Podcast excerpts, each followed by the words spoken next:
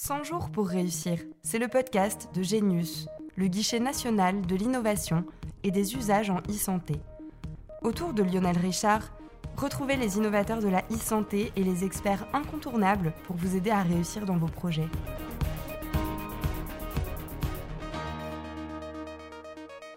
Bonjour à tous et bienvenue sur le podcast 100 jours pour réussir, le podcast à destination des innovateurs et entrepreneurs dans le numérique en santé, mais aussi de toute personne curieuse de ce domaine. Ce podcast est produit par Genius, le guichet national de l'innovation et des usages en e-santé. Dans cet épisode, nous parlerons de la mise en place d'expérimentations au sein d'un établissement. Pour ce faire, nous recevons Louis Létinier, cofondateur et directeur médical de Synapse Medicine, une plateforme de Medication Intelligence qui permet à tous un accès facile à une information médicale fiable et actualisée sur l'ensemble des médicaments. Nous recevons également Antoine Pariante, professeur de pharmacologie et pharmacoépidémiologie de Bordeaux, responsable du centre de pharmacovigilance de Bordeaux et directeur de l'équipe de recherche pharmacoépidémiologie, médicaments et santé des populations du centre de recherche INSERM U1219 de Bordeaux Population Health.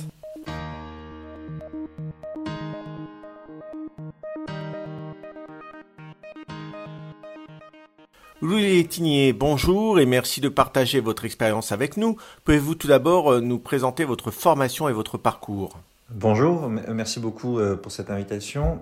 Donc, je suis médecin pharmacologue spécialisé dans le médicament.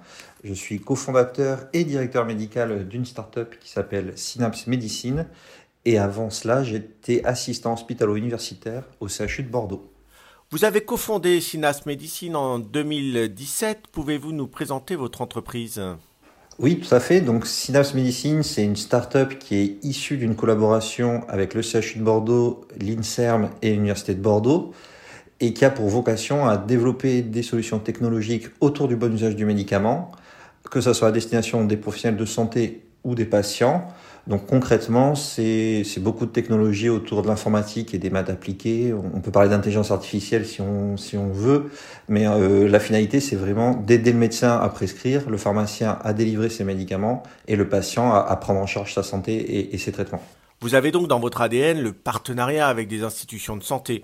En 2020, vous avez remporté un appel à projet lancé par le ministère des Solidarités et de la Santé avec le projet PROSIT, initié avec plusieurs établissements publics. Pouvez-vous nous, en parler? PROSIT, c'est rentre dans le cadre de ce qu'on appelle un PREPS, donc c'est un programme de recherche sur la, sur la performance du système des soins.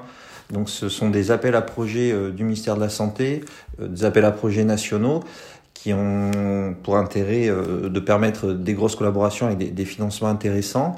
Pour ce projet-là, on avait monté un partenariat avec le CHU de Bordeaux, le CHU de Rennes et l'hôpital Georges Pompidou à Paris, et donc la, start-up euh, Synapse Medicine. Donc c'était une collaboration publique-privée. Euh, vraiment, on était dans cette démarche-là. L'objectif, c'est de développer un système qui permette de sécuriser les, ordonnances de sortie des patients à l'hôpital. Voilà, puisque à l'hôpital, on sait à peu près ce qui se passe. En ville, on sait aussi. Mais souvent, cette zone de transition, cette période où le patient sort de l'hôpital pour retourner en médecine de ville et en soins de ville, ça peut être une zone de flou, une zone à risque. Et donc, euh, voilà, Prosit cible spécifiquement cette, cette période de transition. Vous avez lancé d'autres projets, l'un est en cours notamment avec euh, l'ANSM, l'Agence nationale de sécurité du médicament. De quoi s'agit-il? Avec l'ANSM, on a mis en place ce qu'on appelle un marché public innovant. Donc c'est un dispositif qui est très intéressant puisqu'il permet de, de contractualiser des, des partenariats publics-privés euh, sans passer par euh, la lourdeur et la complexité des, des appels d'offres classiques. Euh, il faut savoir que ce sont des, des, marchés publics qui sont capés à hauteur de 100 000 euros hors taxe. Donc ça reste pour des, des projets intéressants, mais avec une limite en termes de, de, financement. Par contre, très souple. pour ce projet, en fait, l'idée, c'est d'aider, d'aider le système de pharmacovigilance français. Donc concrètement, ça veut dire? Ça veut dire qu'aujourd'hui, lorsqu'un médicament est mis sur le marché, après les essais cliniques, après toutes les évaluations qui ont été faites en amont, on donne ce médicament à la population, mais on continue à le surveiller. Et cette surveillance, elle est faite par des professionnels de santé, des pharmacologues, qui travaillent au niveau régional, dans ce qu'on appelle des centres régionaux de pharmacovigilance. Et ces gens-là ont un travail qui est, très important, essentiel, mais qui, qui, est très chronophage et qui peut être très lourd lorsqu'il y a un nouveau médicament comme un vaccin, avec potentiellement beaucoup de déclarations des fins désirables de la part des patients toutes ces déclarations doivent être traitées manuellement, une par une. Et donc là où nous on intervient, c'est qu'on propose une technologie qui va aider ces professionnels de santé à trier ces cas, à trier ces nombreux cas, à les prioriser, à avoir une préanalyse. On les remplace pas du tout, on les aide. Et tout cela mais dans le but de favoriser, euh, de renforcer la surveillance des vaccins euh, Covid-19. Donc, euh, donc ce dispositif doit être prêt pour le mois de janvier prochain. Voilà, donc c'est un gros sujet chez nous actuellement. On le voit, il y a beaucoup de projets pour Synapse Medicine, des expérimentations avec des établissements publics. Qu'attendez-vous de ces expérimentations et de ces partenariats? Alors, ces expérimentations et, ces partenariats publics-privés, ils ont deux grands types d'avantages euh, à mes yeux. Le premier, il est, technique et scientifique. C'est que ça permet de mettre en commun le savoir-faire qui est propre aux deux mondes. Euh, D'un côté, euh, quand on travaille avec un CHU, on a un apport évident de l'expertise métier et terrain. On a, des, médecins aguerris, on a, toute une équipe de biostatisticiens, d'épidémiologistes.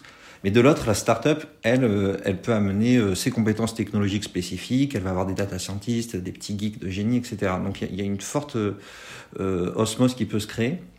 Et ensuite, le deuxième avantage, moi je pense qu'il faut complètement l'assumer et même le mettre en avant, c'est en termes d'image et de notoriété puisque afficher une telle collaboration, ben, ça permet quand même à, à l'entreprise de bénéficier de la légitimité et de, et de l'aura du partenaire public. Hein. C'est quand même intéressant de dire on travaille avec, euh, avec ce CHU, on travaille avec cette instance, euh, ça, ça, tout de suite ça, ça, crédibilise et ça rend sérieux. Mais à l'inverse, euh, le partenaire public, lui aussi, peut bénéficier d'une certaine image, notamment innovante et moderne. Et donc euh, c'est vraiment un, partenariat win-win qui, qui, est assez évident à, à mes yeux. Quels sont les points forts et les points faibles des acteurs dans ce type d'expérimentation et, de partenariat? Je me place vraiment à l'échelle start-up, petite entreprise. Le, point fort, ça, va souvent être l'agilité, parce que voilà, on a, peu de contraintes, en tout cas euh, en termes d'organisation. On peut attirer euh, des profils variés, euh, souvent dynamiques, attirés par des challenges, et, etc. En revanche, euh, ben, on, a moins de maturité, on n'est pas toujours euh, bien structuré sur tous les domaines, on n'a pas toutes les expertises en interne. Euh, et en fait, ce qui est amusant, c'est qu'on a vraiment un miroir parce que côté public, c'est exactement l'inverse. La difficulté, ça va être quoi? Ça, va être la lourdeur administrative, organisationnelle, toutes les strates euh, le temps qu'entre une prise de décision et un passage à l'acte, il peut y avoir une succession de réunions et de décisions et d'intermédiaires. Donc ça peut être très long. Euh, par contre, euh, bah, en revanche, on est sur quelque chose d'expérimenté, de bien assis, avec des structures multiples, une expérience terrain, une expérience, pratique. Voilà, donc c'est assez, amusant de voir qu'on est vraiment sur deux modèles bah, presque opposés, mais qui en fait sont très complémentaires. Quand l'expérimentation se met en place, quel cadre lui donner en termes contractuels et juridiques, en termes de financement, euh, pour l'accès aux données médicales Alors c'est un vrai sujet parce que les partenariats publics-privés se développent en France. C'est pas nouveau, mais on, sent quand même qu'il y a une dynamique. Ça, se met en place de plus en plus. Euh, moi, un système que j'utilise, qu'on utilise et, que je préconise, qui est bien, c'est le système d'accord cadre. C'est-à-dire qu'on va faire un premier contrat euh, généraliste entre la structure privée et la structure publique. Ce contrat, bon, qui, peut avoir un, certain formalisme, mais il est surtout là pour dire les deux entités s'engagent à travailler ensemble, à respecter des règles, des grands principes, etc. Et une fois qu'on a signé ce, cet accord cadre, après, pour chaque projet dédié, on va faire un amendement et on va rédiger un contrat propre. Euh, L'intérêt, c'est vraiment d'amener de la souplesse, après de la réactivité, et de pas repasser, à chaque fois qu'on fait une, expérimenta une, expérimentation avec une structure, de repasser par un processus d'un an de signature de contrat. Donc c'est vraiment un modèle, euh, on ne l'a pas inventé, on n'est pas les premiers à le faire, mais nous, on, aime bien le, faire, et on, a déjà passé plusieurs accords cadres aujourd'hui, et c'est vraiment un, modèle que je trouve intéressant. Sur la partie financement, comme je le disais, il y a un dispositif qui peut être intéressant dans certains cas, c'est le marché public innovant. Donc, euh, alors je vais me répéter, mais c'est intéressant comme donnée, c'est limité à 100 000 euros hors taxe. L'intérêt, c'est que c'est très rapide, très souple. Euh, sinon, bien entendu, euh, on a toujours la possibilité de passer par un, appel d'offres et un, un, marché public. Après, ce qui peut être intéressant, c'est euh, les appels d'offres euh, recherche. Donc ça, il y en a beaucoup en fait, hein, il y en a énormément. Euh, je pense que personne ne les connaît tous. Hein. Euh, donc ce qui est important, c'est de se tenir à jour, de s'informer en fonction de son domaine. Par exemple, dans la santé, il y a énormément d'appels d'offres du ministère de la Santé. Il y a des appels d'offres européens aussi qui peuvent être très intéressants parce que sur, des montants beaucoup plus importants. Et donc en fait, il faut il faut pas hésiter à, faire de la veille euh, là-dessus.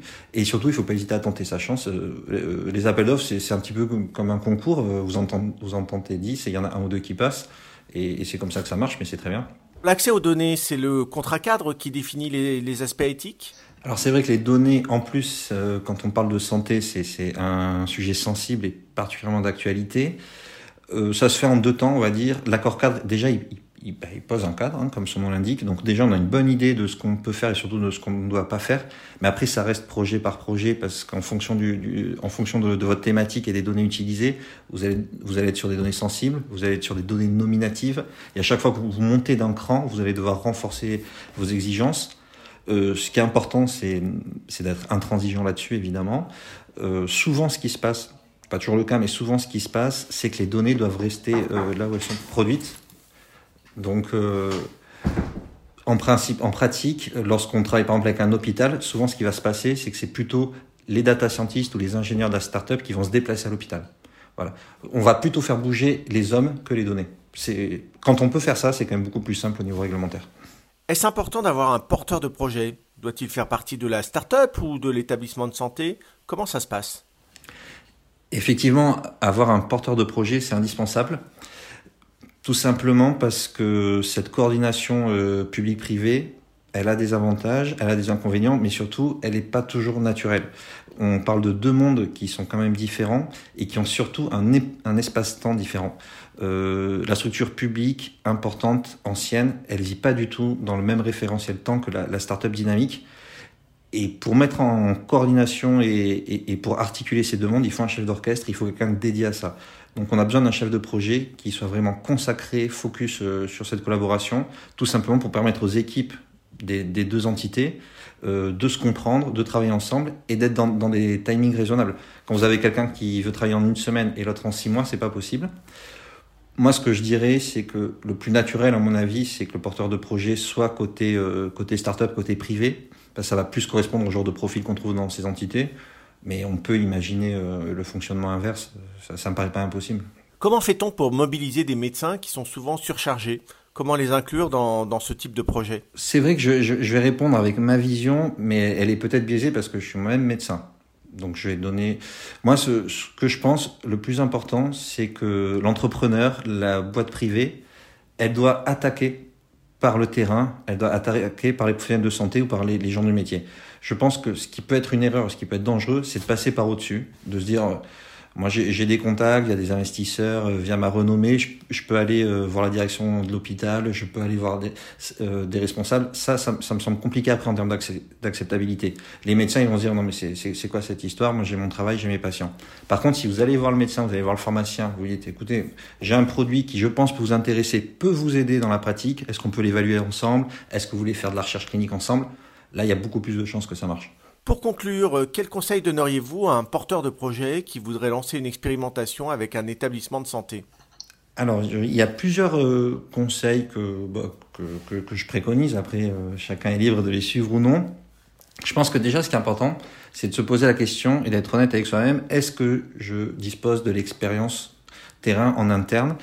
Est-ce que je connais mon sujet? Ou est-ce qu'il ne faut pas d'abord que ma première étape, ça soit de discuter avec des professionnels du terrain, de bien ficeler le, le projet ensemble, qui soit cohérent, et ensuite euh, je, m'attaque au partenariat. Il faut vraiment faire les choses dans le bon ordre, avoir une idée sur un domaine qu'on maîtrise peu ou mal, c'est très risqué et c'est rarement la vraie bonne idée. Donc ensuite, euh, ce que je pense de vraiment important, c'est de réfléchir au mode de financement. Comme on l'a discuté tout à l'heure, euh, il y a des possibilités de financement, mais ça reste compliqué. Hein. En France, le partenariat public-privé, ça reste quelque chose d'un petit peu novateur, d'un petit peu, euh, on va dire, euh, inhabituel, ou en tout cas atypique. Et ce qui veut dire que le financement, il n'est pas simple. Il faut pas se dire, euh, les CHU, euh, ils ont plein d'argent, euh, les institutions, c'est l'État, ils ont plein d'argent, ça va être facile. Non, non, ces, ces, ces modes de financement-là, il, il, faut les réfléchir en amont, il faut étudier les appels à projets, il faut étudier les possibilités, et surtout, il faut en parler dès le début. Il faut en parler dès le début, être transparent. Euh, est-ce qu'on demande de l'argent? Est-ce qu'on demande des moyens humains? Est-ce qu'on demande juste euh, une légitimité, une aura, une image? En tout cas, il, il, faut bien se poser ces questions dès le début. Ensuite, euh, ben on en a parlé, mais c'est vraiment indispensable d'avoir un chef de projet dédié. Euh, vraiment, bon, là, je, reviens là-dessus parce que de, mon expérience et des premiers partenariats qu'on avait fait, on n'avait pas forcément quelqu'un de, disponible à 100% sur, cette tâche-là. Ça a pu créer des difficultés. Donc vraiment, euh, c'est pas pas du luxe d'avoir quelqu'un qui soit en charge de cette coordination. Et enfin, je pense que l'essentiel, le plus important pour que ça se passe bien, parce que évidemment la plupart du temps ça va bien se passer, mais on n'est pas à l'abri, c'est d'être transparent. Il faut être transparent sur les objectifs. Je pense que n'importe quelle structure publique peut comprendre que vous venez les voir euh, pour leurs données, que vous venez les voir pour leur expérience, pour leur expertise, pour leur, pour professionnel de santé, pour leur image, euh, peu importe votre raison, mais ce qui est important, c'est de jouer le jeu et aussi de se mettre d'accord sur la stratégie de communication. Ça aussi, c'est quelque chose de fondamental. On communique pas du tout de la même façon quand on est une boîte privée, quand on est un, un partenaire public. Et donc, dès le début, il faut se mettre d'accord. Est-ce qu'on fait des communiqués de presse communs? Comment on les fait? Qu'est-ce qu'on raconte? Qu'est-ce qu'on a le droit de dire ou pas? Ça aussi, euh, anticiper ces questions-là, ça peut éviter des, gros, gros désaccords. Louis Létinier, merci de ce retour d'expérience.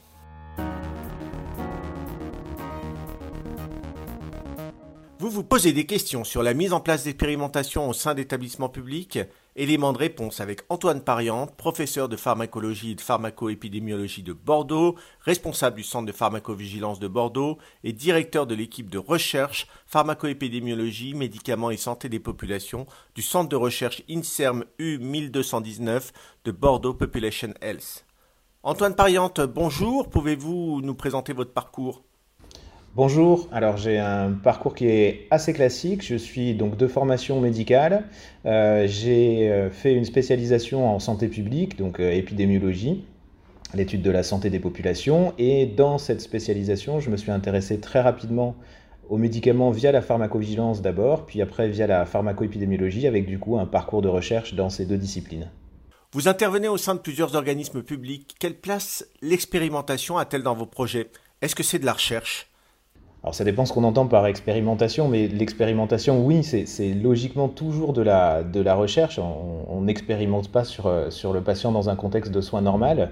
L'expérimentation euh, dans le contexte de la recherche, pour celle que moi je conduis, euh, ça consiste à trouver des méthodes innovantes ou au contraire utiliser des méthodes éprouvées pour évaluer l'intérêt, l'efficacité, la sécurité des médicaments en situation réelle de soins.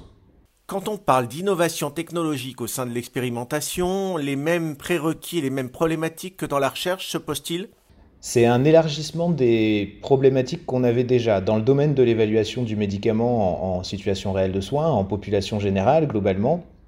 Il y a eu plusieurs étapes ou plusieurs générations euh, d'études et de modalités ou de techniques de recherche.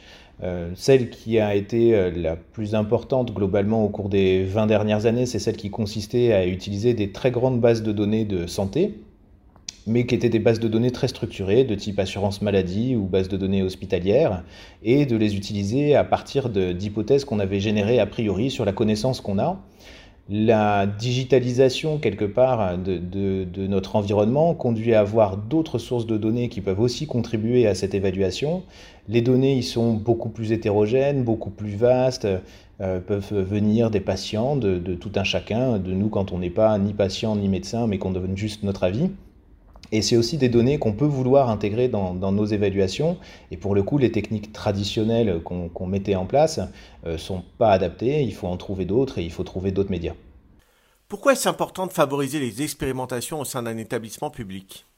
Alors, pourquoi c'est important? Je dirais que pour un établissement hospitalo-universitaire, donc un, établissement de soins qui est adossé à une structure d'enseignement et de recherche comme une université, ça fait partie de la mission. Euh, c'est obligatoire de chercher en permanence à innover et à trouver de nouvelles méthodes pour améliorer la prise en charge des, patients euh, et l'efficience des soignants d'un autre côté. Donc c'est absolument obligatoire.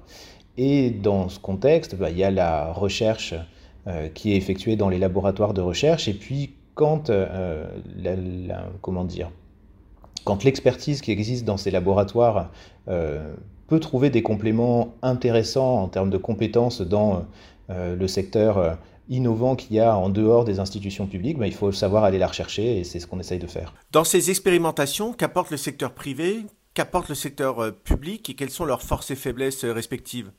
Ah, force et faiblesse de chacun, ça c'est peut-être long à dire, mais en tout cas, qu'est-ce que chacun apporte, ça c'est plus simple. sur ce qu'apporte le public, en particulier pour un, établissement de soins d'un côté et puis un établissement académique de recherche et d'enseignement de l'autre, c'est forcément l'expertise métier, à la fois sur la prise en charge des patients et puis aussi une certaine connaissance et des données et du contexte des maladies, de contexte de l'utilisation du traitement, bref, de, tout ce qui fait la connaissance de l'objet de recherche quelque part. Il y a aussi une connaissance très importante des, méthodes traditionnelles d'évaluation et une connaissance de ce qui manque dans ces méthodes d'évaluation pour aller plus loin. Et c'est là que euh, les acteurs privés, euh, qui sont également des acteurs de l'innovation qu'on peut euh, avec lesquels on peut collaborer ont un rôle à jouer. ils ont une autre méthode de développement d'approche qui n'est pas forcément sur un temps euh, qui est le temps de celui de la recherche, avec une autre capacité euh, à attirer des talents qui n'est pas toujours malheureusement celui de l'hôpital ou de l'université.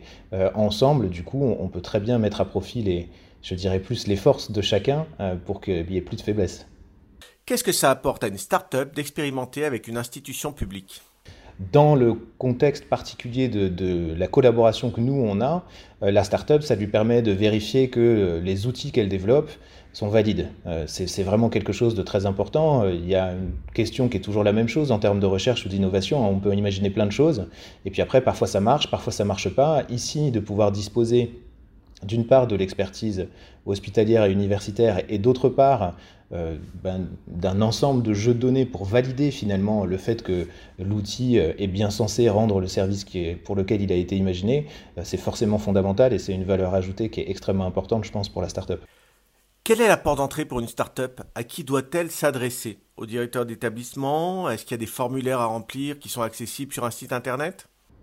Évidemment, il y a sur tous les sites des, hôpitaux euh, ou sur tous les sites des, structures de soins, il y, a, un onglet spécial start-up. Malheureusement, euh, non, c'est pas le cas, mais je pense même que ce serait de toute manière pas la manière efficace de procéder. Hein.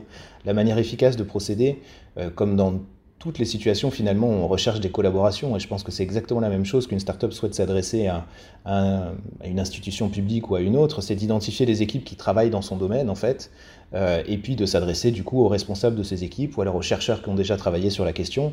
Euh, c'est exactement la démarche que je conseillerais à toutes les startups qui souhaitent se lancer dans le secteur de la santé.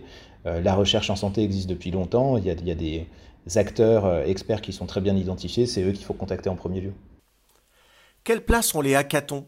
Est-ce une bonne manière de nouer des partenariats? Donc les, hackathons, euh, des, challenges ou des compétitions dans lesquelles on, demande à des innovateurs, à des startups euh, ou à des équipes qui se constituent exprès hein, euh, de faire des propositions pour pouvoir répondre à un défi de santé, à un défi d'utilisation des données de santé, en particulier dans, dans le secteur qui me concerne. C'est effectivement un très bon moyen pour ces équipes d'innovateurs, d'une part de se constituer, de se mettre ensemble, puisque le hackathon c'est souvent le, l'occasion aussi de rencontrer d'autres acteurs et, de monter un projet avec eux. Et puis après de se servir de ce qui a pu être développé dans ce hackathon et éventuellement être récompensé euh, comme d'une carte de visite pour dire ben voilà, c'est ça nos objectifs, voilà comment on travaille, voilà ce qui nous intéresse, voilà la collaboration qu'on a déjà pu mettre en place et comment elle a été euh, euh, primée ou montrer, pu montrer son intérêt et, et de s'appuyer là-dessus pour développer d'autres partenariats. Dans ce type d'expérimentation public-privé, la gestion de projet est-elle la clé? Les impératifs de l'avancée de la recherche pour l'hôpital et pour l'université rejoignent les impératifs de la progression du développement pour la start-up. La start-up, elle a besoin que les choses avancent vite. Euh, l'hôpital et l'université sont ravis quand les choses avancent vite. Donc effectivement, il faut une gestion de projet qui soit très efficace. Il peut y avoir euh, des lenteurs au démarrage parce que l'institution n'est pas toujours à l'aise avec euh, la mise en place des contrats de collaboration. Voilà, la start-up, c'est quand même pas l'interlocuteur privilégié jusqu'ici ou l'interlocuteur historique des universités ou des hôpitaux. Donc il, peut y avoir une, phase de, de rapprochement, de, de connaissance, de présentation qui est, qui est, parfois un peu longue, mais après, il faut s'assurer que autant d'un côté que de l'autre, une fois que le projet est lancé, il n'y a plus de frein et que les choses peuvent se poursuivre le plus rapidement possible, tout simplement parce que les projets aussi, ils ont leur durée de vie, que euh, l'obtention des tranches de financement, elle est conditionnée par des avancées, et puis que la startup a, comme je vous le disais, ses impératifs à elle aussi. En résumé, professeur Pariante, quel conseil donneriez-vous à un entrepreneur qui voudrait mener une expérimentation avec un établissement public? Euh, je ne sais pas si je devrais lui donner des conseils ou lui en demander déjà, sachant qu'il a un esprit d'entrepreneuriat que j'ai pas. Euh, je, lui conseillerais d'agir d'abord très simplement et puis après justement, euh, une fois qu'il aura identifié un contact hospitalier ou un contact universitaire avec lequel monter un projet, sur la base de ce projet qui sera du coup étayé, développé et qui permettra de mettre en perspective les, intentions et de la start-up et, la volonté de développement pour améliorer la prise en charge des patients, d'aller voir les institutions pour voir quel cadre de collaboration il faut trouver autour de ce projet.